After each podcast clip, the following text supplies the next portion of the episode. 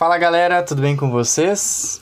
No Aprendecast Talks de hoje, eu vou conversar com a Fain Carvalho. Né? Ela tem uma larga experiência na área de marketing digital e tem diversos insights para dividir, tanto sobre carreira como também sobre comunicação. E além disso, a gente também vai falar sobre produtividade, que é um assunto assim que, que ela tem produzido cada vez mais conteúdos. E aí, bora lá, Fain? Bora lá, bora lá, vamos trocar esse papo aí. Então tá, começa se apresentando aí pra galera. Quem é que tu é e o que que tu faz hoje? Bom, então, eu sou a Fain Carvalho, muito prazer, tô muito feliz de estar aqui, desse convite, né, de participar do teu podcast, fiquei super animada. Uh, bom, eu sou mineira, moro no Rio Grande do Sul já tem alguns anos, vai fazer 10 anos que eu tô aqui. Eu sou formada em jornalismo, mas eu sempre trabalhei com marketing digital. Então, eu sou aquela jornalista que vive com os publicitários, basicamente. uh, e hoje eu atuo como marketing manager no Share. Share é uma empresa aqui de Porto Alegre. Acho que a gente vai conversar um pouquinho mais sobre o meu trabalho e tudo mais, mas de um modo geral, é isso. e quando tu era jovem, assim, talvez até lá quando criança, já tinha alguma pretensão de ser jornalista ou até de trabalhar nessa área de comunicação, assim, ou foi algo que surgiu com, com o tempo? Quais eram teus sonhos naquela época?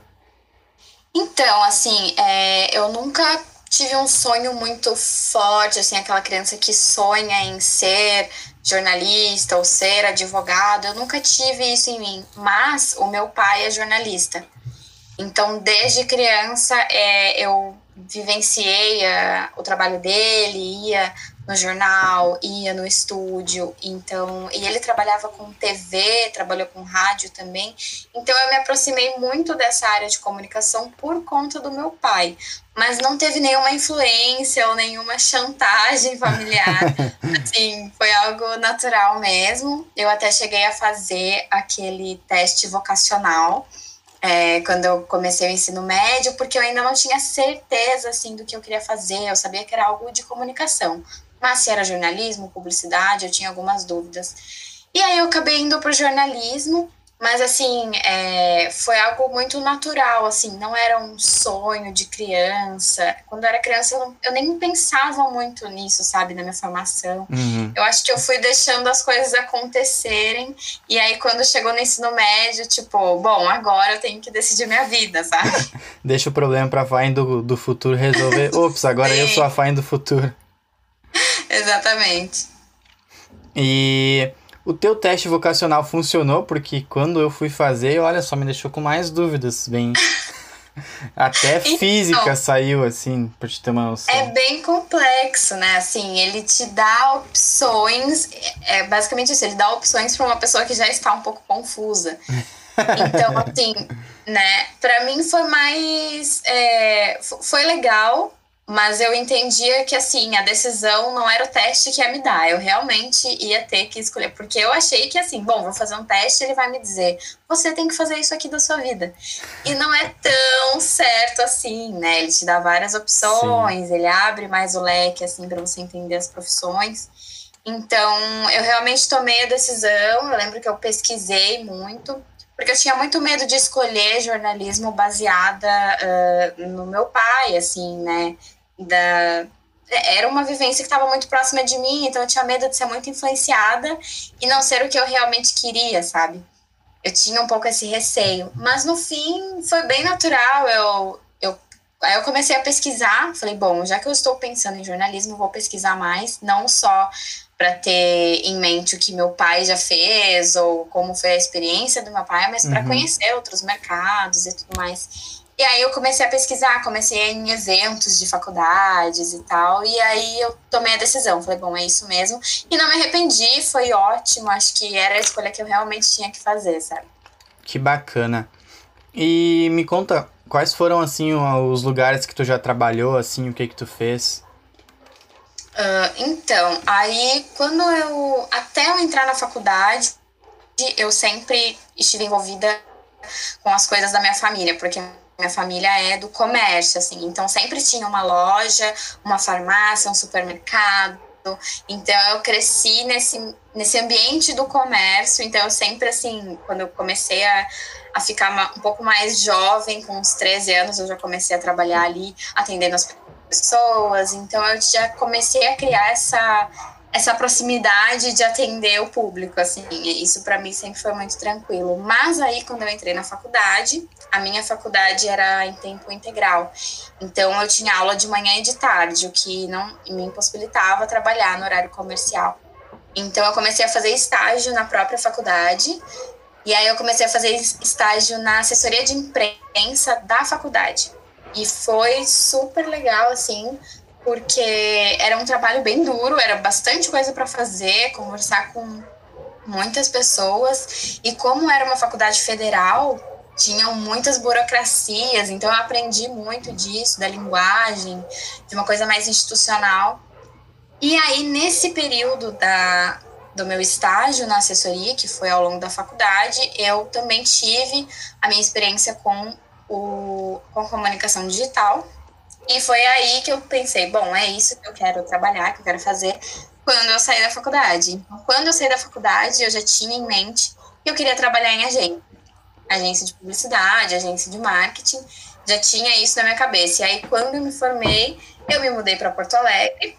Eu me formei lá em São Borja, que é uma cidadezinha do interior do Rio Grande do uhum. Sul. E aí, quando eu me formei, eu vim para Porto Alegre para procurar um emprego aqui.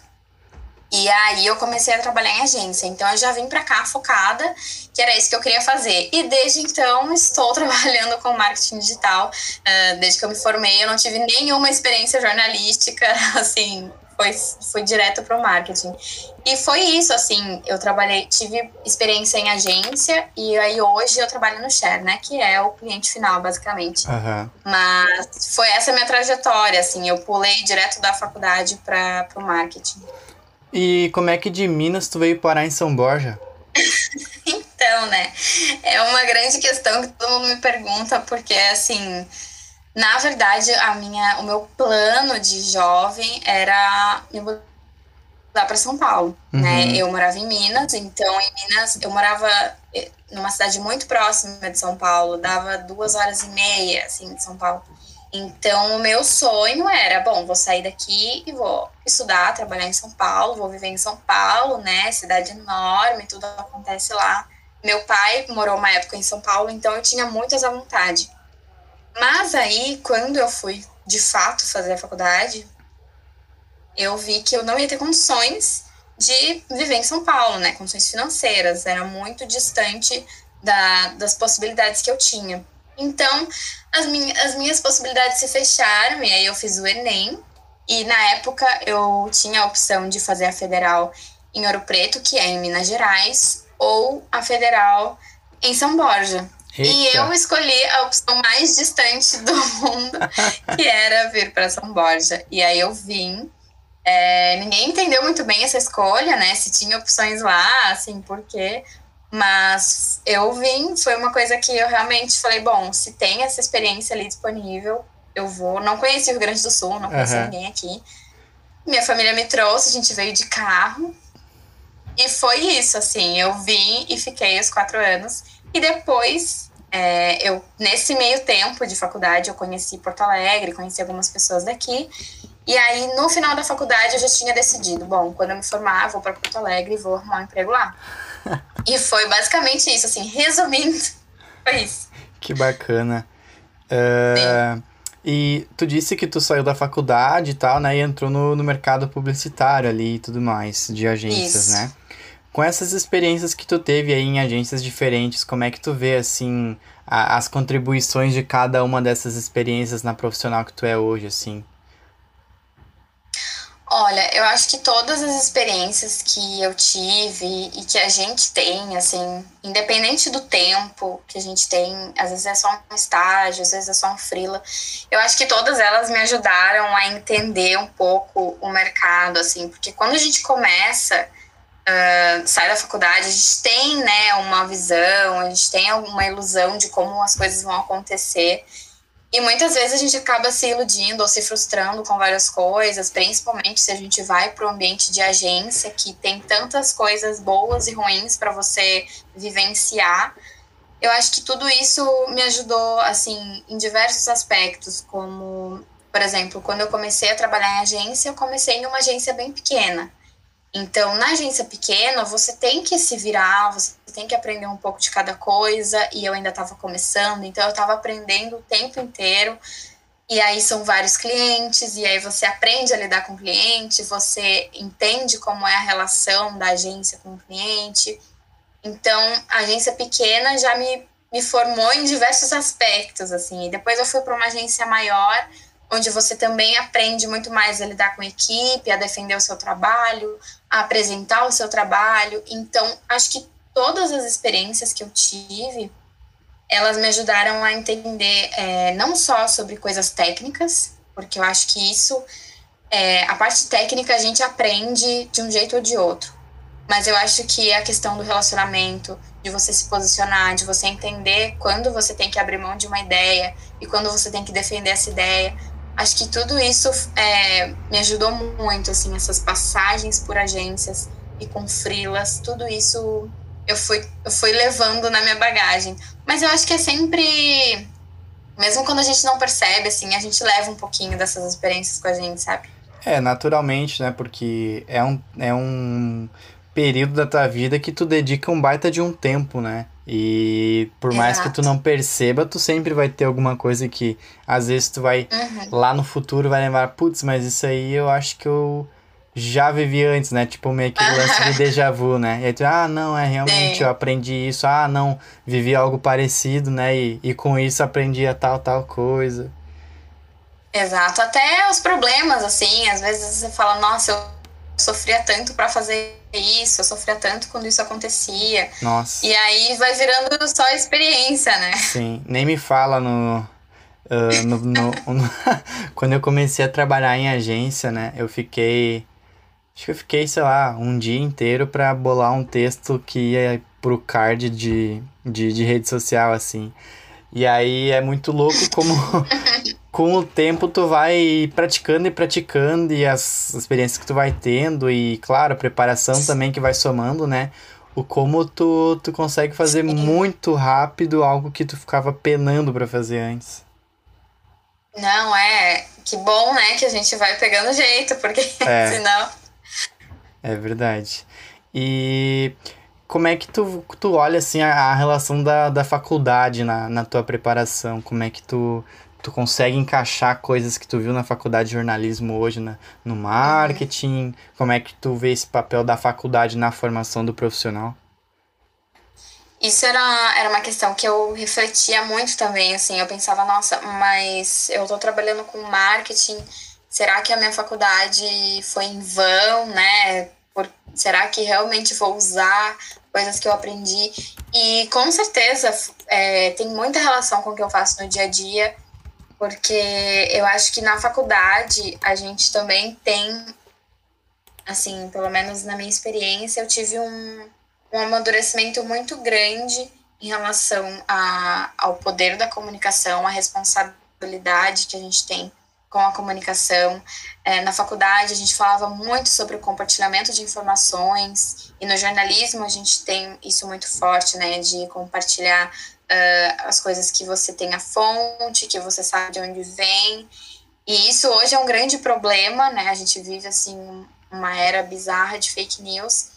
E eu, e eu sempre carreguei isso ao longo da faculdade sobre como aplicar no meu trabalho, onde está todo mundo compartilhando tanta coisa, como eu posso compartilhar coisas relevantes e verdadeiras o tempo todo para as pessoas. Então é um grande desafio. E claro, além disso, toda a habilidade textual e com os vídeos, uh, com a rádio, tudo isso eu consegui construir ao longo da, da faculdade. E aí, quando eu saí, eu pensei, nossa, mas eu não vou trabalhar no jornal, né? Eu vou trabalhar, eu quero trabalhar em agência, eu deveria ter feito publicidade. E aí, quando eu fui para agência, eu vi que não, que assim, todo mundo consegue se complementar porque se tivesse só publicitário, ia, assim, ia faltar, sabe? Ia faltar Sim. ideias, ia faltar pontos de vista. Então, eu acredito muito nisso, nessa integração entre relações públicas, publicitário, jornalista. Acho que a gente consegue é, construir coisas muito mais relevantes a partir dessa troca. É. Então, na faculdade, eu, eu desculpa te Não, não, pode eu falar. não trago eu não trago as questões técnicas assim, a, a parte técnica eu trago muito mais em relação à edição de vídeo, que a gente aprende também, mas as habilidades com o texto e, e com a disposição das informações, assim, eu acho que isso foi muito importante para o meu trabalho. É, eu acho que uh, acima da área que, que a gente escolha, nós somos comunicadores, né? E isso por si só já, já diz muito, né? Tipo, ah, qualquer coisa que tu vai comunicar, claro, tem estilos diferentes de tra trazer isso para o público. Se tu vai trabalhar com jornal, se tu vai trabalhar ali em relações públicas ou se tu vai trabalhar em publicidade. Mas a, a como é que eu vou dizer, a tônica é a mesma, né? É fazer com que as pessoas entendam determinada informação, né? Trazer isso para elas. Exato. É, eu acredito muito é, na, nas habilidades que tu tem, além da, da formação, assim. Porque eu vejo, assim, que eu conheci relações públicas que tinham muito entendimento uh, de publicidade e não tinham feito publicidade. Então, às vezes, a gente tem visões e, e habilidades que a gente desenvolve por estar no meio da comunicação, mas que não são referentes ao nosso diploma. E eu acho que tá tudo certo, sabe? O nosso trabalho é, a, é o que a gente entrega, não é Sim. o que tá escrito lá no papelzinho. E, e até por interesse também, né? Aquilo. Sim, exatamente. Porque conforme tu vai enriquecendo o teu repertório, fica até mais fácil encontrar as soluções depois, porque uma coisa que eu me dei conta recentemente, né? Ah, mas tu não, não deveria fazer curso dessa área porque não é exatamente a área que tu está trabalhando. Tá, mas e aí depois, né, a, a, a empresa ali, a dinâmica que tu está trabalhando, sei lá, surge uma novidade, né? Ou daqui a pouco tu troca de emprego. E aí um negócio que tu já poderia ter aprendido, né, botado em prática e, e, e, ter essa experiência, né, essa descoberta, tu vai ter que correr atrás e, e talvez já perder o time, sabe? Já, já não vai ser tão bom para ti quanto poderia ter sido, né? Sim, exatamente. É, acho que é sempre tempo da gente aprender e experimentar coisas diferentes, assim. A gente não pode ficar se barrando sobre, ah, não, tenho que seguir carreira aqui, porque foi uma escolha que eu fiz lá quando eu tinha 17 anos e não sabia de nada, sabe? É. Não, não vamos pensar assim. E agora que tu falou em carreira, como é que tu enxerga a tua carreira, assim, tu, tu foi trocando de, de empresa ali na, na área de comunicação, tu, tu chegou a fazer algum tipo de planejamento, assim, ou foi mais nessa vibe também de, de deixando rolar? Então, assim, eu tive um, um micro planejamento que foi assim, é, eu me formei em 2015 e foi o ano que eu me mudei para Porto Alegre. E eu fiquei uns quatro meses procurando emprego, assim, o que foi um período bem difícil porque eu achei que era super fácil eu conseguir um emprego. E aí eu descobri que não era. E aí eu fiquei quatro meses mandando e-mail e ligando para as pessoas. E fiz um monte de entrevistas, enfim, até que eu consegui um emprego na agência, fiquei super feliz tal. E aí, isso era 2015. E aí, em 2016, eu já comecei a pensar que eu queria um, um outro emprego, porque eu queria trabalhar numa agência maior, com contas maiores. E aí, o que eu fiz naquela época, porque eu me lembrei que não era tão simples assim conseguir um emprego, eu comecei a produzir conteúdos no meu LinkedIn. Então, foi uma época que eu comecei a escrever no meu LinkedIn, comecei a produzir artigos. 2016. Foi isso. Tá. E aí foi uma época. E foi, foi fazendo assim, de uma forma bem livre, eu não tinha um planejamento, mas eu queria construir conteúdo lá, porque eu queria que as pessoas acessassem meu perfil e vissem que eu tinha uma certa experiência ali no que eu tava falando. E aí, beleza, em 2017, eu. Ah, não, aí, assim, ainda em 2016, eu comecei a fazer um freela para uma outra agência de outra cidade, uma agência pequenininha e tal, e comecei a fazer freela. Porque aí eu queria construir meu portfólio também, então tudo que aparecia na minha frente, assim, eu pegava para fazer. Todos uhum. os trabalhos eu pegava para fazer. Foi um ano bem exaustivo, e aí, em 2016, eu também comecei a escrever no blog do Cher. Então, eu lembro que abri o, seleção para as pessoas escreverem no blog. E eu me, me inscrevi e tal, passei na seleção e comecei a escrever no blog do Share. Então, em 2016, eu comecei a fazer um monte de coisas porque eu queria ter experiência. E eu sabia que eu não tinha tanta experiência assim, porque eu trabalhava ali há um ano em uma agência pequena. Então eu queria fazer um monte de coisa, o máximo de coisa que eu conseguisse fazer, eu tava fazendo. Aquele rolê de tentar aí, ser referência sem ter muito, muito tempo, muita experiência ainda, né? Sim. É, eu não tinha muita experiência, então eu queria aumentar meu currículo, eu queria conhecer pessoas, e aí eu comecei a ir nos eventos, é, eu comecei assim, ó, a, sabe, virar arroz de festa. e aí, sim, e aí eu ainda estava na agência, na, no meu primeiro emprego, e aí em 2017, um ano depois, eu fui chamada no meu LinkedIn para outra agência. Então deu super certo essa tática, fica a dica aí para os ouvintes. Eu fui chamada para uma agência maior e aí fui. E aí assim que eu fui, eu acabei parando todo aquele rolê de loucura que eu não recomendo para ninguém, que era é, freela em uma agência, trabalhando em outra, escrevendo para um, escrevendo para outra. Eu parei. E aí eu falei, bom, agora que eu consegui o que eu queria, vou entrar no ritmo normal, entre aspas, né, da agência. E aí foi assim, então não teve um planejamento, mas eu, eu segui assim, essa coisa que tava só na minha cabeça, ninguém disse pra eu fazer isso. Mas eu acreditei que podia dar certo. E eu insisti em um ano, fui fazendo essas coisas e funcionou, assim, de fato. Tu não sabia exatamente aí, aonde que aquele caminho iria te levar, né? Mas tu sabia que ia trazer algo bom para ti. Exato. É, eu não sabia, assim, tanto que eu não tava nem, assim, ligando para as agências ou mandando currículo. Não, eu fiquei só ali, assim, na minha, mas fazendo um monte de coisa e compartilhando no meu LinkedIn tudo que eu fazia. E aí funcionou. Então foi muito legal, assim, eu quando eu percebi esse retorno orgânico. E aí, bom, 2017 foi para essa outra agência. E aí parei de escrever no blog do Share, parei com tudo. E aí em 2018 recebi a proposta para ser parte da equipe do Share. Daí eu saio da agência e vou trabalhar no Share como parte da equipe real oficial, assim. Pegando esse gancho aí agora, porque quando eu te conheci, entre aspas, né? Uh, tu trabalhava nessa parte aí de que, que era, acredito eu, bem o gerenciamento das redes sociais ali do Share, né? Eu lembro que eu entrei em contato lá pelo Insta pedindo informações sobre um curso e tal. Eu lembro que eu curti muito o atendimento, eu cheguei a perguntar, tá, mas quem é, com quem que eu falei, né? E aí era contigo. Aí até perguntei se tu ia estar tá lá depois no curso, mas aí tu, tu, tu falou que não ia estar. Tá. E aí, e hoje, né, tu é professora do mesmo share.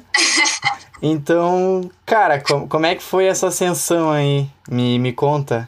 Então, é uma grande loucura, assim, porque quando eu entrei, bom, em 2018, fui chamada para entrar né, no share de fato. E aí entrei para fazer a parte de conteúdo e atendimento. Que foi isso aí que você viu nesse episódio, né? Eu respondi as pessoas. Então era, era um atendimento bem simples, porque não tinha tanta demanda naquela época até, mas alguém tinha que ter alguém ali responsável, né, com a galera que entrasse em contato. Sim. E aí, bom, eu entrei para assumir o conteúdo, que já era um mega desafio, assim. Pra mim, mesmo trabalhando em agência com várias contas, é, a conta do share é muita coisa envolvida. Então, eu já fiquei assim, meu Deus, o, com, o que vai ser da minha vida, né? Não vou conseguir. Já entrei pensando isso. então, e aí eu entrei e acabou dando super certo, assim, a, me dou muito bem com a equipe. O Share atua home office, não sei se todo mundo sabe disso, mas é uma empresa que sempre esteve no modelo home office, então isso também era uma novidade na minha vida, porque até então eu trabalhava no escritório físico. E, e aí eu entrei e fiquei ali no conteúdo por um bom tempo. E aí, ao longo desses do, dois, quase três anos, aliás, mês que vem vai fazer três anos que eu estou no chat. Olha então, aí é, e aí teve algumas mudanças, assim. E aí, em 2019, o Share lançou um projeto que é o Share for All, esse projeto ele existe, ele existe até hoje e ele tem como foco uh, possibilitar cursos e treinamentos uh, para grupos é, minoritários e minorizados. Então, a gente fez parceria em 2019 com o grupo Transcendemos, com o Indique Uma Preta, com Publicitários Negros. E aí a gente é, organizou uma série de cursos para essa galera. E aí, em 2019, chega para mim, chega na minha mesa, o desafio de construir o curso de redes sociais para esse projeto. Falei, cara, que demais, né? Tipo, como assim? Não sei nem por onde começar, meu Deus, muita coisa. Nunca fui professora. E aí, sim, do nada. E eles perguntaram se eu topava. Eu falei, bom, com certeza, achei incrível. E aí, construí o curso, que foi, assim, super desafiador. Construí o curso no final de 2019, uh, se eu não me engano. É, foi no final de 2019. E aí, a gente fez a primeira turma uh, do curso, foi em fevereiro de 2020. Foi um pouquinho antes da pandemia começar. Então vai fazer um ano agora que eu uhum. fui para São Paulo e dei o curso. E aí, nossa, foi assim, sensacional. Foi uma experiência maluca. Eu tava super nervosa e, e a turma foi incrível. E aí, bom, um mês depois, né? Parem as máquinas, coronavírus chegou e o que está acontecendo? Então, logo em seguida a gente teve que pausar todo o projeto. Então, eu fico muito triste, mas assim, eu tive a, a, a pequena sorte ali de um mês de conseguir dar o curso. E aí, quando fechou tudo, eles falaram: bom, agora segue aqui na sua mesa um segundo desafio, que é transformar esse curso no curso online, que é uma proposta totalmente diferente, né? A gente transformar um curso presencial em um curso online é, assim, bem desafiador. Então, em março, eu construí um outro curso, porque é basicamente uma outra proposta, para lançar o curso online. E aí fizemos isso, lançamos o, o curso na plataforma EAD do Share. E aí foi assim, uma experiência maluca atrás da outra, sabe? Mas eu fiquei muito feliz com, com todas essas oportunidades. E aí, no meio disso tudo, a, a equipe do Share mudou, uh, a gente acabou mudando algumas funções e tudo mais. Eu permaneço até hoje no atendimento ao cliente. Então, assim, até hoje é, eu respondo as pessoas e tudo mais. Hoje tem uma pessoa que fica só monitorando as redes, porque tem uma demanda maior do que quando eu entrei. Então, assim, hoje se você mandar um inbox, talvez não seja eu que responda. mas, mas eu tô direcionando ali toda a parte de atendimento. E aí, eu hoje eu tô mais na parte de planejamento da, de conteúdo do Share. Então, eu já faço o planejamento da parte de CRM, que são os e-mails, WhatsApp, Telegram, o, a parte de planejamento de conteúdo de redes sociais e o atendimento ao cliente.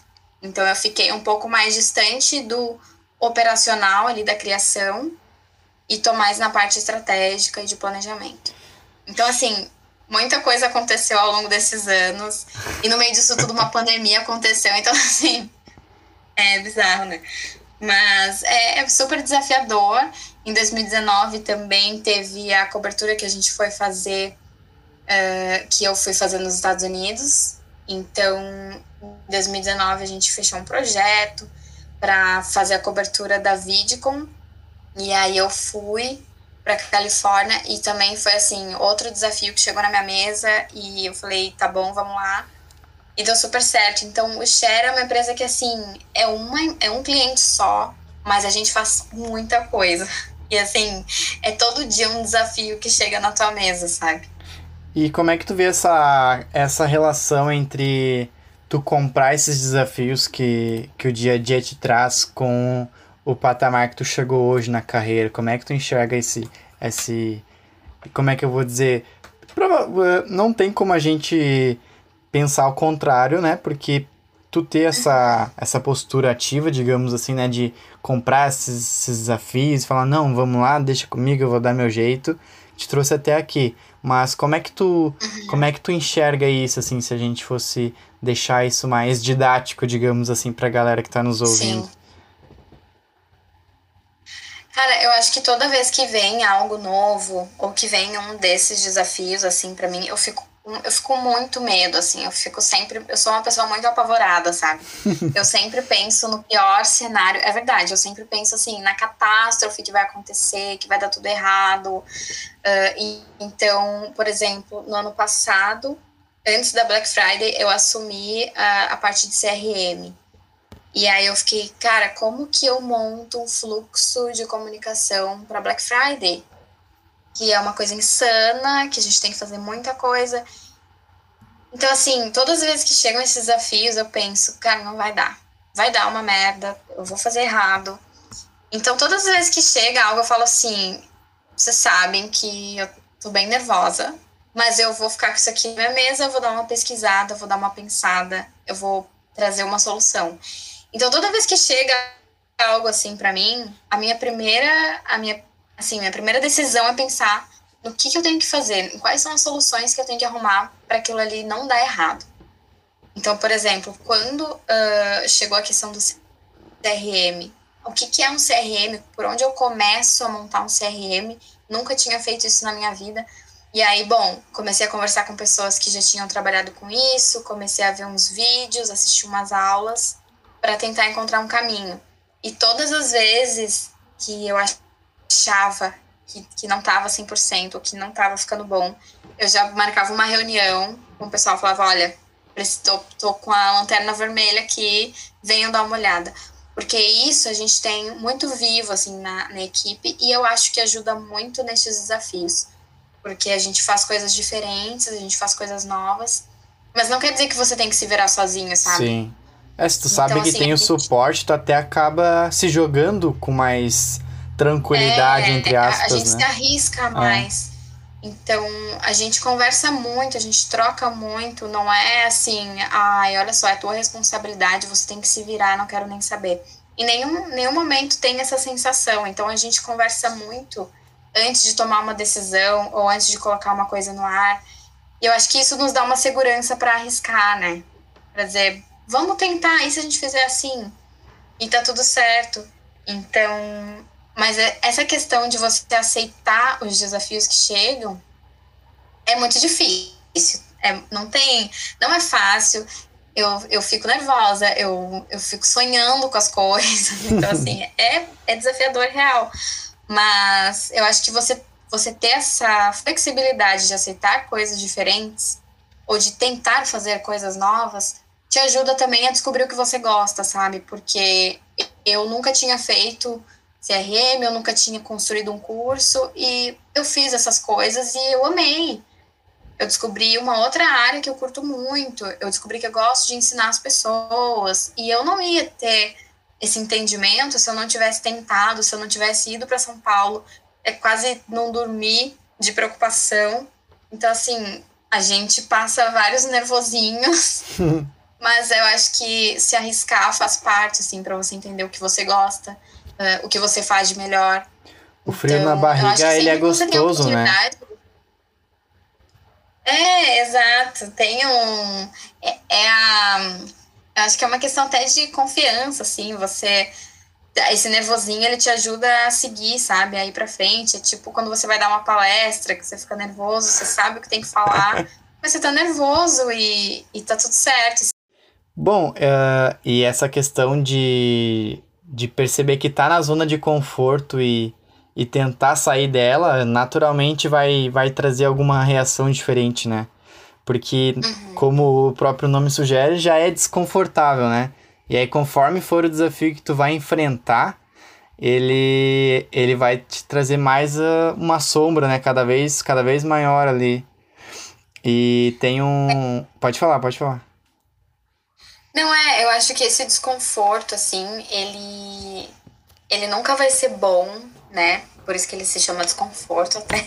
Mas eu acho que é sempre um sinal de que é uma experiência nova, sabe? Acho que toda experiência nova, igual quando você muda de emprego ou quando você vai começar um, um emprego novo, você se sente um pouco desconfortável, você fica receoso, você quer fazer as coisas da melhor forma possível. E quando chega um desafio pra, pra gente, quando chega uma coisa nova, também é essa sensação. Mas eu acho que é o, o receio de fazer o seu melhor, sabe? Às vezes eu acho que é o medo de, tipo, será que eu vou conseguir fazer isso da forma que eu quero? Será que eu vou conseguir entregar um negócio legal para as pessoas? Uhum. Então eu acho que ter desconforto, essa preocupação é positivo. É, de certa forma, o desconforto acaba virando um sinônimo de crescimento, né? É, eu acho que sim, eu acho que faz parte, né, do crescimento, porque eu, nenhum crescimento vai ser simples e fácil. Sempre vai ter as dificuldades e os problemas, mas no fim, no fim a gente vê que todos os é aquilo que a gente estava falando, né, que as dificuldades elas vão se tornando tão bobas, então, nossa, eu me preocupei tanto com aquilo. Tudo vai ficar para trás, a gente vai ver que não fazia sentido nenhum aquele nervoso. E agora falando em sair da zona de conforto, pegando esse gancho aí, por que que tu decidiu começar a produzir conteúdo assim, em teu nome, no caso, né? Lá tu começou esse movimento lá atrás, né, tentando uh, de certa forma criar aquela imagem do profissional, enfim, né, geração de autoridade, tudo mais. Mas é algo que hoje tu, tu continua fazendo, talvez até com mais intensidade do que fazia. Então, como é que tu vê essa questão de, de, de começar a produzir conteúdo? Tu já contou um pouquinho, mas o de fazer conteúdo até hoje, assim, de, de manter essa uhum. prática. Se é que também tu manteve, né? Não sei se tu teve um tempo que tu deu um, que tu parou um pouquinho ou como é que é isso? Sim. Então, eu comecei, quando eu comecei a produzir o conteúdo assim para mim, foi lá no LinkedIn e eu sempre gostei muito de escrever eu sempre fui muito da escrita, assim, por isso que eu escrevi os artigos, os textos, e lá, para mim, era o espaço ideal para isso. Eu, não, eu nunca pensei em criar um blog meu, um site meu, porque eu achava que ia ter muito trabalho e eu ia acabar desistindo. Eu desisto, às vezes, das coisas quando são minhas, sabe? Eu começo logo. Eu sou dessas. Então, eu comecei no LinkedIn e falei, cara, eu gosto da plataforma, tem muita gente aqui já, então vou, vou usar o espaço que tem. E aí, bom, funcionou. E aí, esses tempos atrás, eu acho que foi ano passado, assim, eu comecei a me incomodar muito com o meu Instagram, porque ele eu não tava curtindo, assim, eu usava porque era uma coisa que tava ali, e, e eu comecei a, a fazer os cursos, né, a produzir os cursos, eu pensava, cara, a pessoa vai fazer um curso de redes sociais comigo, ela vai me procurar no Instagram e eu tô achando tudo, tudo horrível aqui, sabe? E eu ficava muito incomodada. Ninguém me trouxe essa cobrança, nenhum aluno comentou isso comigo. Claro que não, mas assim, cara, eu ficava com isso na minha cabeça. E eu pensei, tá, mas eu gosto de produzir texto, como é que eu faço? Né? Eu fiquei com isso assim na minha cabeça. E aí eu comecei a ler muito sobre produtividade, sobre rotina, sobre planejar a rotina, aproveitar melhor o tempo, porque é uma questão que eu tenho dificuldade e eu me interesso muito por esse tema, assim, a questão de aproveitar melhor a, a sua rotina do trabalho, é, fazer as suas tarefas e tudo mais. Eu comecei a ler muitos livros sobre isso, ver vídeos, textos, e eu pensei, cara, é, é algo que eu me interesso, que eu gosto de pesquisar e que talvez seja bom para outras pessoas também, porque eu acho que uma galera acaba se enrolando com isso, principalmente no home office. Acho que o home office tem muitos desafios. Claro que algumas pessoas têm um home office insano, com filhos e tudo mais. Eu já tenho um home office totalmente privilegiado, que é só eu e meu namorado dentro de casa, então cada um fica no seu canto trabalhando. Mas a questão de trabalhar em casa, que veio com a pandemia, ninguém estava se preparando para isso, assim. E aí, do nada, a galera se viu com uma rotina totalmente louca. E eu pensei, tá, vou, vou começar a produzir alguns conteúdos aqui, no meu nome, não tenho que dar resultado para ninguém, não tenho que mostrar relatório para ninguém, vou testar as coisas que eu gosto. Isso também é algo que eu comecei a experimentar, eu comecei a testar formatos então eu comecei a testar alguns vídeos, comecei a testar o TikTok, porque tá no meu nome. Sim. E é o famoso se der certo, deu, se não der, tá tudo certo também, sabe? Se não der certo, eu tava só brincando. então, foi uma ótima oportunidade, assim, porque eu tô gostando muito mais das minhas redes sociais agora, que não tem só fotos aleatórias e foto da minha cachorra, porque eu comecei a, a entregar coisas que eu gosto e que eu consumiria, sabe? Sim. Acho que esse foi meu ponto, assim, porque eu ficava muito incomodado com as minhas redes, eu pensava, meu Deus, que quanta inutilidade e claro, é, é, era minha rede pessoal, assim, ninguém tem obrigação de fazer isso, ninguém tem obrigação Sim. de produzir conteúdo, produz quem quer, mas eu tava muito incomodada e eu acho que foi uma boa saída, assim.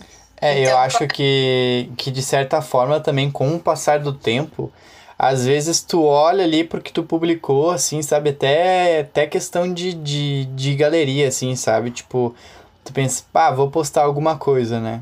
Aí tu vai lá, uhum. pega, abre a galeria. Não, mas esse aqui já não é mais eu, assim, sabe? E aí, e aí tu pega e olha teu Insta ali, que é um meio que uma página pública e tudo uhum. mais. Uhum. E aí tu pensa, ah, mas não acho que não faz mais sentido publicar isso que eu publicava, sabe? E Sim. eu acho que isso faz parte, né? Porque é questão de, de, de amadurecimento contínuo, né? E claro, dependendo também, também de, de como a, a, as pessoas vão tomando rumo na carreira, né? Que nem às vezes exigem profissões que que, que tem que ter determinada postura, né, na rede social, né? Sim. Tem, ainda é... tem muita gente que trabalha com comunicação que, que caga para essa questão de, ah, não, tenho que ter um Insta organizado ali, tal, tal, tal, linha editorial, sabe? E tipo, ah, é coisa que cada um faz o que acha que faz sentido, Sim. né? Sim.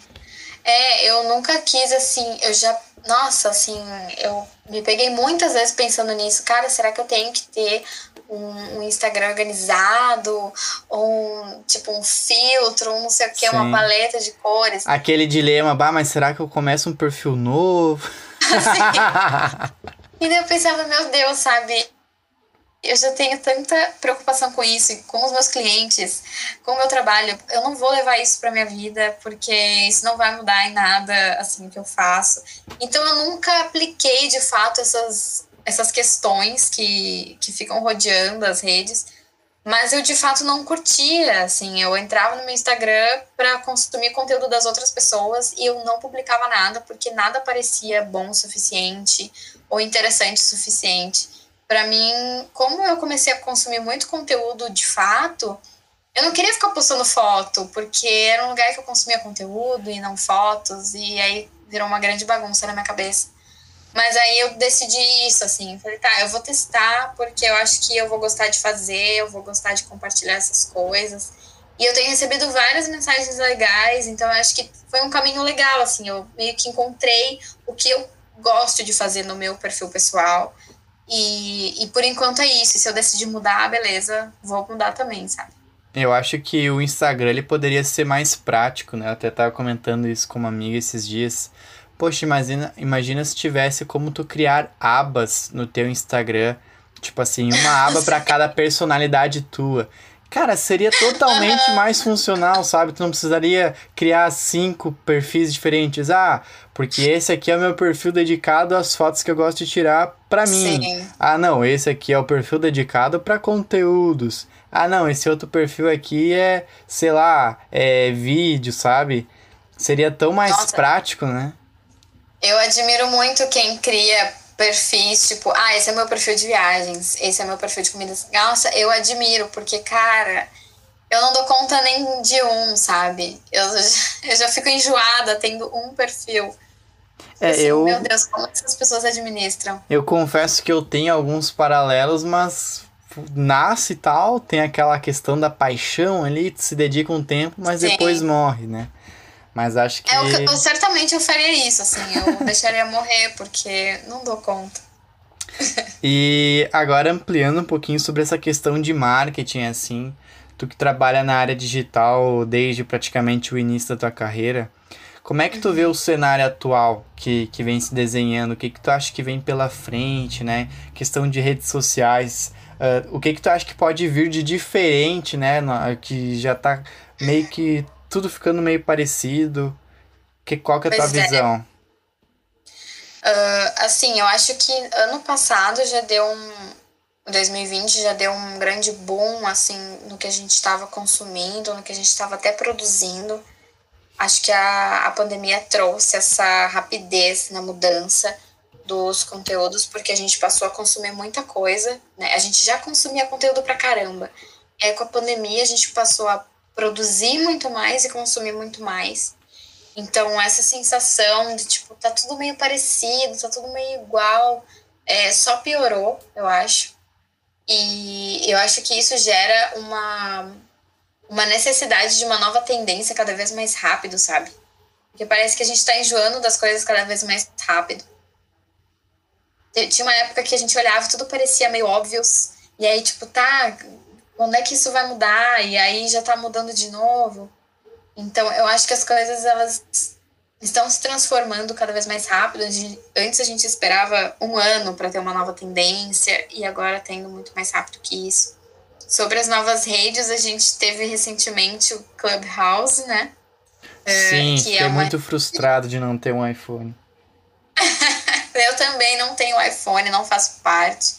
Recebi um convite e fiquei assim, humilhadíssima porque eu não tinha um iPhone aceitar. Exatamente a minha situação. Mas assim, é uma rede de áudio e eu também ainda não tenho uma opinião formada por não estar lá dentro, mas também por pensar que é uma rede um pouco excludente, né, por ser uma questão só de áudio, a gente tem muitas pessoas que não escutam. Então, como eles vão resolver isso, não sei.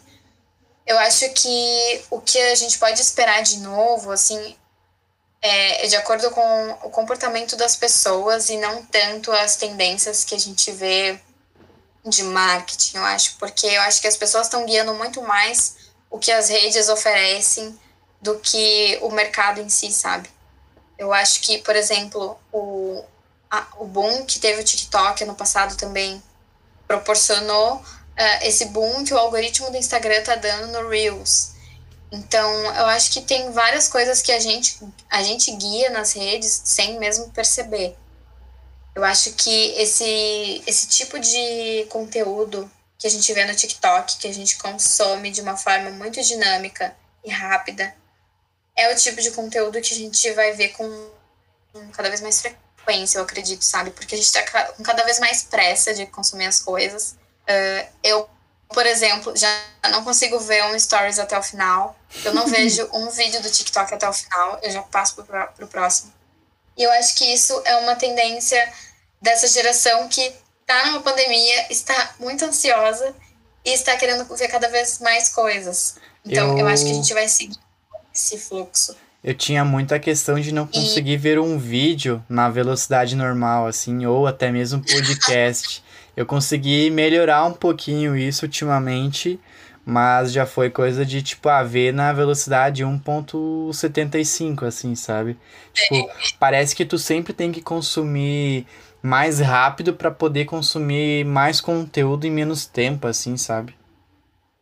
É, eu acho que a gente vai ter que ou a gente vai ter que rever muito isso, ou, ou o conteúdo vai se adaptar, sabe? Porque tá cada vez mais rápido consumir as coisas e a gente quer aumentar essa velocidade, a gente tenta aumentar essa velocidade. Tipo, a questão do, de um aplicativo é só com os áudios. Sim. É, é extremamente rápido e prático para você produzir conteúdo ali. Você não precisa ativar uma câmera, você não precisa ter luz, você não precisa é só um áudio que você manda geralmente por WhatsApp e você vai começar a mandar ali. Então, eu acho que ele, assim, essa galera tá cada vez mais facilitando o compartilhamento, sabe? Sim. É, eu, eu acho que por experiência caminho. própria, eu comecei o podcast justamente por causa disso. Eu queria muito produzir conteúdo, levar mais a sério mesmo essa questão de produção de conteúdo. E aí eu pensei, né, putz, mas qual que é o formato mais prático de começar, sabe? Eu falei, cara, podcast. Tudo bem, não tem um, uma grande tração de descoberta, né? Como teria outros formatos, Sim. como Instagram e tal, próprio YouTube. Mas é uhum. o, o formato de conteúdo mais prático de produzir. Que, claro, como todas as outras redes sociais e, e canais, tem os prós e contras, né? Eu pensei, não, uh, para mim, no momento, o que eu realmente quero pôr à prova é essa capacidade de tanto planejamento e tudo mais, mas uhum. nessa consistência na produção de conteúdo, né? Porque, cara, Sim. depois que tu pega essa disciplina, todo o resto fica mais fácil, né? Então é, é, é nisso que eu me apego, assim. Às vezes eu me, me vejo pensando, putz, mas tem que fazer aquele roteiro, bah, mas tem que, tem que editar, sabe? Assim, não, é, já, já escolhi é, esse formato porque é mais fácil. Aí agora eu tô reclamando, ah, vamos lá. E aí vai, assim, Sim. meio na força do ódio às vezes, mas estamos indo. é, mas é o hábito de produzir, né? Exato. Eu acho que é sempre válido testar e, e experimentar. E realmente, o podcast, eu acho que ele demanda menos energia, assim, em alguns aspectos. O vídeo, nossa, é, é uma grande preguiça, assim, você... Cara, tu tem, que, tu tem que mostrar que tu tá animado, sabe? Sim. O vídeo a pessoa vai perceber muito se você não tá afim de fazer. Bah, nem me fala. Então, é... e eu já passava muita raiva às vezes e tentava fazer quando eram os cenas ainda, não era nem o Reels. Aí tu botava um trecho lá, aí a Sim. música não sincronizava, não sei o que. Ah, cara, já nem quero mais postar isso aqui, sabe? Desistir. Bah. um, um, uma salva de palmas aí pra galera que edita vídeo, porque olha, merece. Sim. E pegando esse gancho de disciplina, uma das coisas que eu vi é que tu faz parte aí do 5am Club, né? Sim. Conta aí como é que é essa experiência, como é que surgiu isso na tua vida. Cara, então, isso aí, assim. É, eu, não, eu não li o Milagre da Manhã, tá? eu, não, eu não sei direito as regras do 5am Club. Mas, assim, o que acontece? Eu sempre tive uma, uma grande questão que era eu trabalhar. A, a minha vida era trabalhar me alimentar, tomar banho e dormir. Basicamente, assim, até ano passado, eu só fazia isso, porque eu não acordava muito cedo, eu acordava tipo 8 horas para começar a trabalhar às 9. E aí, no fim do dia, eu era uma pessoa totalmente exausta. Então, a minha vida começou a virar isso, sabe? Uhum. Vou trabalhar e sobreviver. E aí eu comecei a ficar muito incomodada, claro, com terapia, né? Fica a dica aí, façam terapia. é, é um dos melhores investimentos que eu já fiz. Exatamente. E aí eu comecei a ter esses puxões de orelha do tipo, cara, sua vida tem que ter mais atividades, você tem que ter um hobby, você tem que fazer outras coisas, você não pode simplesmente acordar, trabalhar e voltar para cama, porque você vai ficar sempre muito cansada e daqui a pouco você tem 80 anos, né, e só fez isso. Então é Natal e, aí... e o que você fez? Exatamente. E aí eu pensava, nossa, é verdade, é verdade, mas o que eu faço para resolver isso? E aí eu comecei a acordar mais cedo. Comecei a acordar tipo seis horas. E aí eu vi que eu tinha um, um tempo ali da manhã, ele é mu muito mais produtivo para mim, porque Tá só eu acordada em casa, não tem ninguém me mandando mensagem, não tem nada acontecendo nas redes sociais. Se tem alguma coisa acontecendo, é pouca coisa que não me interessa. Então, é um momento que eu conseguia, assim, total tranquilidade para fazer o que eu quisesse. Uhum. E aí eu comecei a curtir muito, assim, essa rotina. E comecei, como boa capricorniana, comecei a aumentar ali o limite do, do horário. E aí comecei a acordar às 5 da manhã 5 e 20, 5 e meia. Eu, assim, eu não tenho uma regra de, tipo, tem que acordar 5 todos os dias, senão, sei lá, senão vai ser horrível. Não, eu tenho que acordar ali entre 5 e 5 e meia, porque aí eu consigo fazer exatamente tudo que eu quero. Eu tenho uma listinha de tarefas, isso é algo que eu recomendo para as pessoas, porque no início eu ficava tipo, ah, não, vou acordar às 5 da manhã. Aí eu acordava e eu ficava tipo, tá, e agora? Sim. é isso. E aí você vai voltar a dormir. Se isso acontecer, você vai voltar a dormir porque você tá morrendo de sono nessa hora. Não tem como você acordar disposto às 5 da manhã. Eu deixei de ler de manhã porque eu também. Ah, não, vou acordar um pouquinho mais cedo aqui e vou ler. Cara, quando eu percebi, eu tava dormindo em cima do livro, sabe? Então eu falei, é, realmente, ler de manhã não é uma boa ideia. Não vai rolar. Então eu tenho uma listinha de coisas, assim, que eu gosto de fazer de manhã que é tipo coisas relacionadas à casa. Eu já deixo a roupa dentro da máquina para lavar quando for um horário bom para ligar a máquina de lavar. É, eu já deixo meu café passando, eu faço exercício, eu vou ler, eu vou fazer os meus conteúdos. Eu só tô conseguindo fazer esses conteúdos porque eu acordo mais cedo, senão, sim, ah, sem chance alguma de eu conseguir fazer. Então foi algo que começou a me motivar.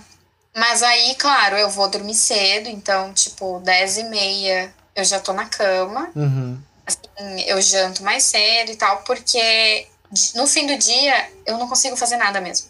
De noite eu não consigo produzir. Eu, eu conseguia na época da faculdade, eu produzia até 4 horas da manhã. Era forçada, né? Sim. Agora, assim, hoje eu não consigo produzir mesmo. Então, eu fiz essa troca e eu vi que funcionou muito para mim, assim. Uhum. Então, eu indico para as pessoas testar e experimentar. Não, assim, o fato de acordar cedo não vai ficar bom em hora nenhuma. Sempre vai ser um sofrimento. Mas depois que você acorda, tipo, para mim vale muito a pena, porque aí eu consegui fazer coisas relacionadas à minha vida pessoal que eu tava deixando muito de lado, sabe? Uhum. É, eu, uma das coisas que eu gosto em acordar cedo, claro, não acordo 5 horas da manhã, é a questão de, de tu poder fazer as coisas com mais calma, sabe? Nossa, é horrível tu acordar na correria, uhum. tu não consegue aproveitar o café da manhã, sei lá, já, já sai estressado de casa, né?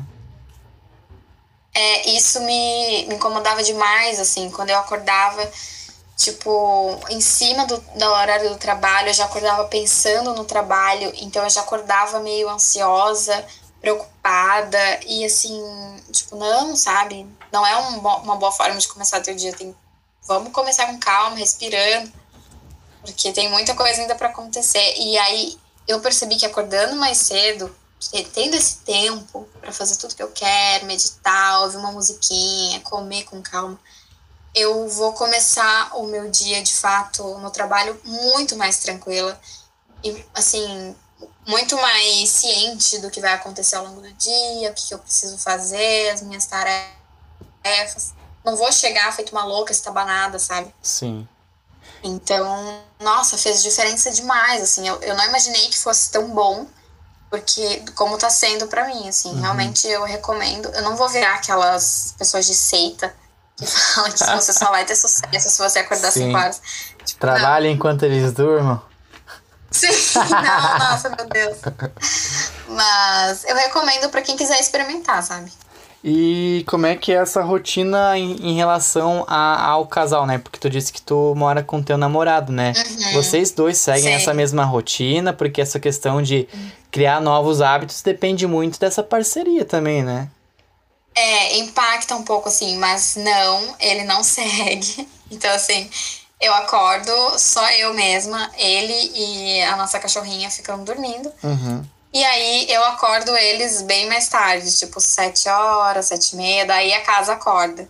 Mas eu tenho das cinco às sete e meia só pra mim, assim. Entendi. Total. E aí, claro, eu vou dormir mais cedo, ele vai dormir mais tarde. Então, os nossos horários de sono são diferentes mesmo. Ah, entendi. E outra ele coisa. Horas é, é muito cedo para ele. E eu, né, eu não vou forçar o cidadão sim, a sair da cama às 5 horas. Uh, outra coisa que eu tava pensando é, tu disse que tu acorda entre 5 e 5 e meia. Então tu acorda, tipo, por conta própria, no caso, tu não usa despertador, é isso?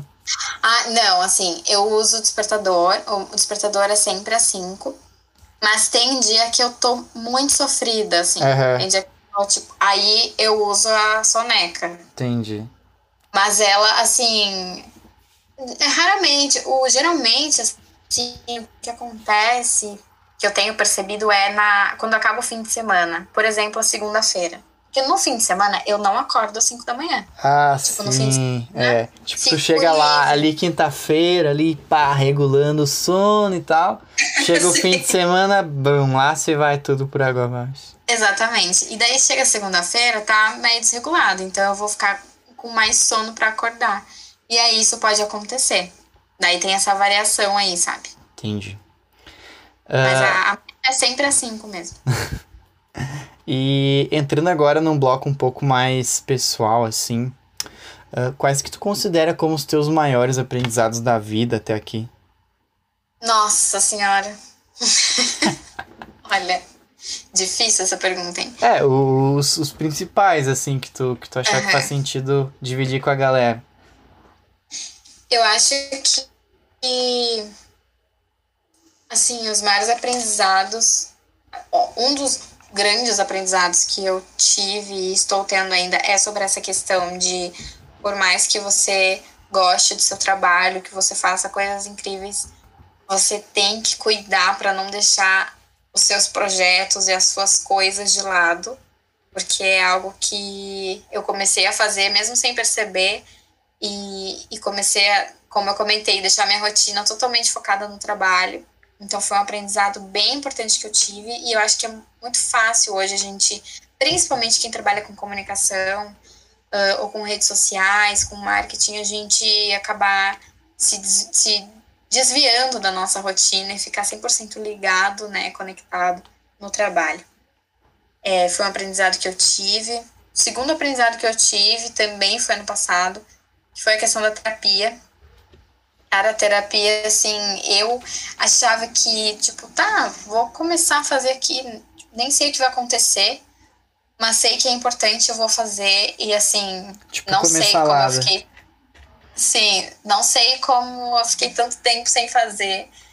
Então, realmente, assim, a gente sempre acha que a gente tem que ter alguma coisa para fazer terapia, né? Tipo, ah, eu vou esperar eu ter, ou eu sentir alguma coisa, ou eu ter um problema.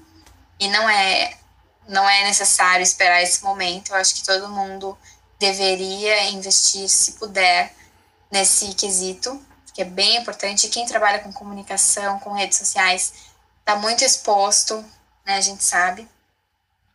Uh, eu acho que um outro grande aprendizado que eu tive é essa questão de se abrir para as novas experiências, se é, estar disposto a, a abraçar novos desafios. Já fiz muita coisa diferente que eu nunca imaginei que eu poderia fazer ou que eu gostaria de fazer. E essas coisas a gente só descobre quando a gente realmente tenta, experimenta, enfrenta esse nervosinho, frio na barriga. Então, eu acho que a gente tem que se libertar um pouco, às vezes, do que aparece lá no nosso cargo. Tipo, ah, eu sou é, responsável pelo atendimento ao cliente, então eu vou fazer só isso pro resto da minha vida que eu tiver nessa empresa. Mas se você experimentar isso aqui um dia, às vezes você descobre uma outra habilidade, um outro talento. Então, é claro que a gente tem que ficar bem atento ao acúmulo de funções, tá? Fiquem de olho nisso, mas estejam abertos a experimentar novas habilidades, novas tarefas. É, a, a, como é que é? Ter, ter postura de interesse ali e tal é diferente de acúmulo de funções, né? Isso nem todo mundo é. acaba percebendo, né? Exatamente. E quais tu considera assim como as tuas maiores dificuldades na vida? Maiores dificuldades. Isso. Olha, eu acho que todas as minhas dificuldades foram ligadas de alguma forma ao trabalho, porque eu acho que eu sempre fui muito focada nisso, assim, muito objetiva nessa, nessa área da minha vida. Então, quando eu me mudei para Porto Alegre, por exemplo, eu achei que, como eu comentei, eu achei que era uma questão super simples de conseguir um emprego. E aí, assim, foi bizarra a época que eu fiquei sem conseguir vaga, sem conseguir contato com as pessoas.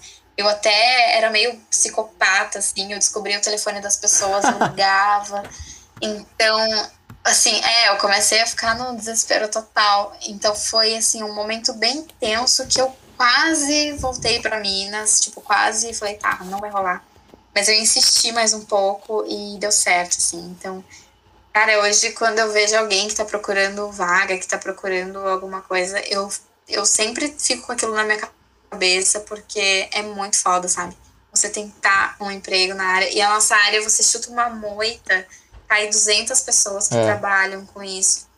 Então, tem muita gente, né? O negócio é a gente conseguir distribuir esses profissionais. Então, uma outra dificuldade, assim, que eu tive ao longo desse, desses anos aí que eu aprendi foi abrir mão um pouco da, da minha resistência uh, em relação ao meu trabalho ou à minha ideia. E isso é bem difícil quando você trabalha com comunicação, porque às vezes você tem uma super ideia que parece incrível, parece que vai dar tudo certo, mas ela ainda não é a melhor ideia para a marca. E para a gente abrir mão disso, para a gente entender isso, é muito difícil. Então, a, a síndrome da paternidade ali, né? Sim, exatamente. Então, isso, nossa, era assim, na agência eu ficava remoendo aquilo, com certeza virava espinhas na minha cara depois, porque é, eu sofria demais, porque eu não conseguia provar um negócio que eu tinha certeza que ia ser incrível. Mas era incrível, assim, na minha cabeça, na minha perspectiva, e não era o que realmente precisavam. Então, acho que a gente tem que aprender a lidar com isso e desapegar um pouco das coisas. Tipo, tá tudo bem não ser a tua ideia, segue o baile, sabe? Vamos fazer o que tem que fazer. É, ninguém tem uma ideia genial sempre também, né? É, eu acho que essa é uma das pressões, Sim. assim, que de certa forma a área de, de, de publicidade coloca em ti, ah não, porque a gente sempre tem que ter uma ideia foda, porque tem que impressionar o cliente, porque senão o cliente vai sair da agência e não sei o que, aí tu, fica, tu coloca nessa pira, mas cara, não é assim, sabe? Não é tipo Mad Men lá, tu vai sentar aqui no sofazinho, pá, vai abrir um uísque, pá. Sim. Pronto, veio uma ideia Exatamente. de campanha, vai lá. Não é, não é assim. É. Né? Não é.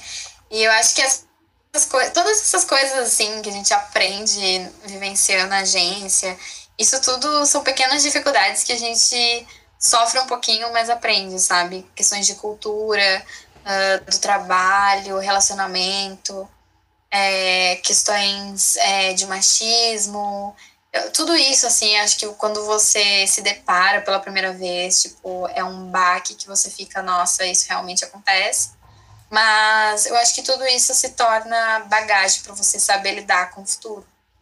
Então, são pequenas dificuldades que a gente vivencia no mercado, que ainda existem, e algumas pessoas sofrem muito mais com isso. Hoje eu hoje tudo virou passado para mim, virou experiência.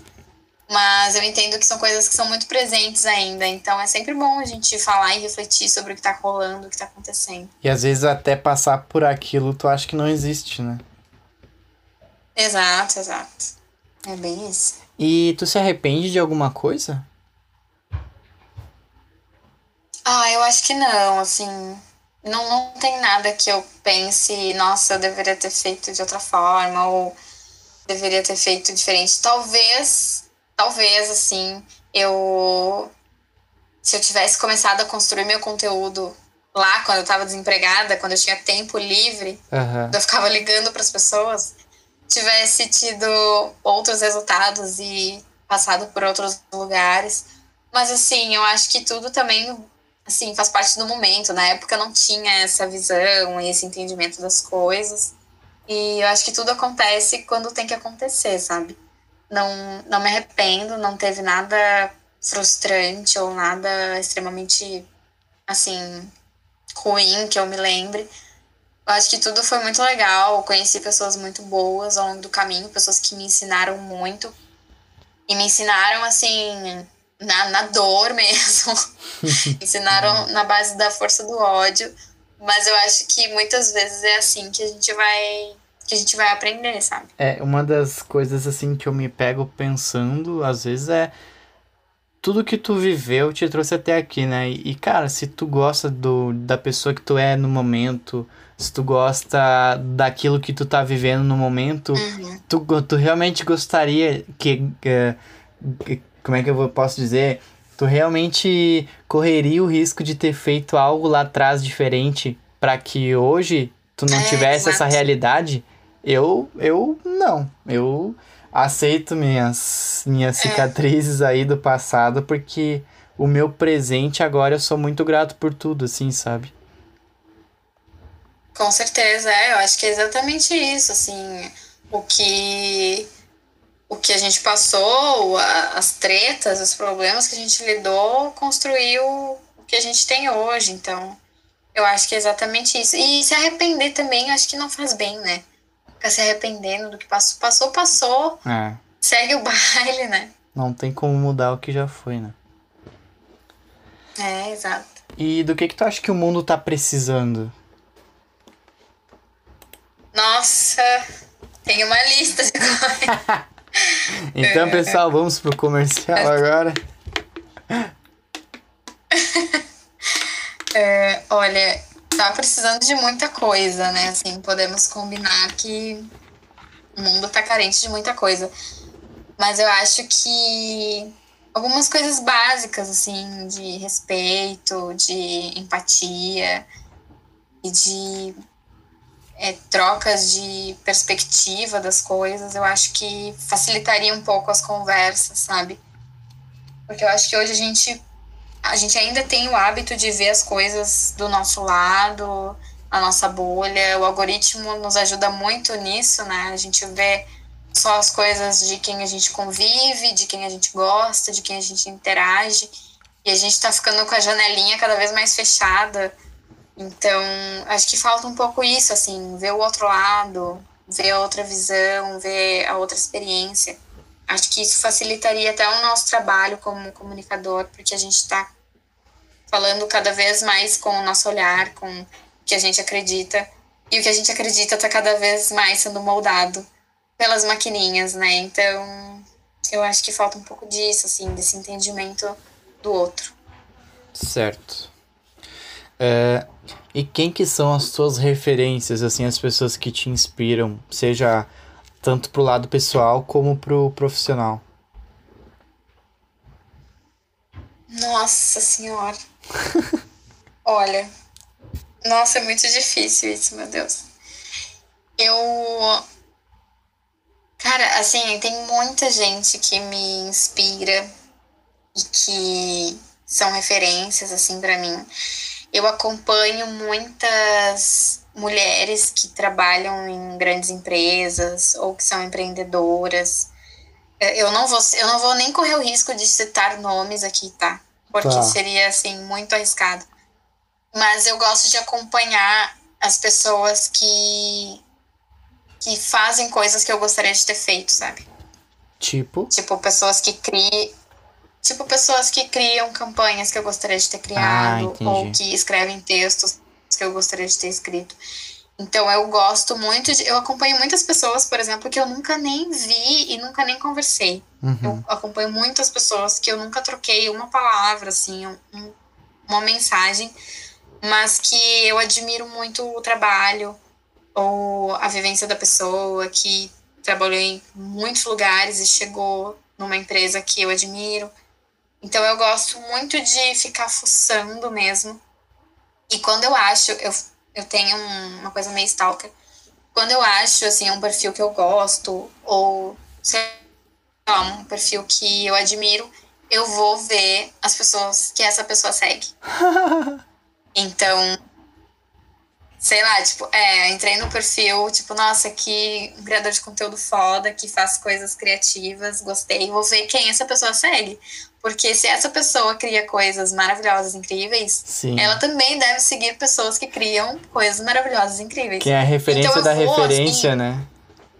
Exatamente. Então eu vou me afundando em perfis e eu acho, assim, pessoas totalmente aleatórias que eu não conheço e eu começo a acompanhar. Então, assim, a minha listinha de pessoas que eu sigo, ela tá sempre mudando no Instagram. Sempre mudando, porque eu sempre faço uma limpa e daí eu vou atrás de outras pessoas e assim eu vou, sabe? Quem essa pessoa segue, e daí eu sigo uma galera. Aí eu entro em outro perfil, quem essa pessoa segue, e eu sigo uma galera. Porque eu acho que assim também é uma forma de pegar outras referências que eu não tô acostumada e que eu ainda não conheço. Sem dúvidas. Vai ampliando cada vez mais o leque, né? Isso, exato. E como é que você gostaria de ser lembrada? Nossa, esse finalzinho é bem existencial, hein? Nossa, sim, é bem difícil. uh, eu, cara, eu não sei, assim, eu acho que eu gostaria de ser lembrada como uma pessoa que cria coisas legais para as outras pessoas, sabe? Porque o meu trabalho se resume basicamente nisso.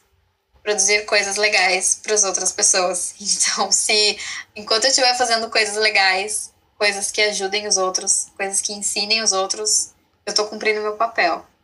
Então, por enquanto, é assim que eu gostaria de ser lembrada. Se isso mudar no meio do caminho, não sei, mas assim, hoje é isso que é esse é o meu objetivo central, assim. Se mudar faz parte, né? É, exato. E agora, uh, para encerrar, dicas de livros, séries e filmes, né, para relaxar ou de repente alguma coisa mais Boa. construtiva. O que que tu acha que a galera deva prestar atenção aí? Boa, assim, ó, eu tenho eu tenho um hábito que é mais assim, eu leio coisas para aprender e eu assisto coisas para relaxar. Então eu tenho um pouco essa divisão, assim. Uhum. É, dicas de livro, eu tô lendo um livro muito bom, que eu ainda não terminei, mas eu já indiquei ele para muita gente, que é o Ocupado Demais para Ler Este Livro. é, é, assim, quando eu li o nome, eu falei, ai meu Deus, lá vem mais um livro clichê para falar de produtividade, de tempo. Mas não, eu tô achando ele ótimo, ele é realmente muito bom, tem muita, muita pesquisa envolvida, é, muita informação legal. Tô achando ele muito foda. Uh, deixa eu ver. É, série. Cara, eu tô vendo uma série que é perfeita. É This Is Us. Ah, sim. Nunca, só que eu só assisti. choro. É uma série que você chora todo episódio. Então, assim, ela é muito boa porque você chora e não é pelos seus problemas, é pelo problema dos outros. Então, eu recomendo. Ajuda a dar aquela lavada na alma. E filme, nossa, assim, filme eu vou ficar devendo. Eu acho que eu vou indicar mais uma série. Porque pode ser, pode filme, ser. É porque filme, assim, eu praticamente parei de ver filmes. Uh, outra série, então. Uh, deixa eu ver. Ah, eu vou indicar Lupin, que saiu faz pouco tempo na Netflix. E eu gostei porque foi uma série que. Eu não sei, assim, eu, gost... eu achei ela um pouco parecida com Casa de Papel, a narrativa, assim e tal.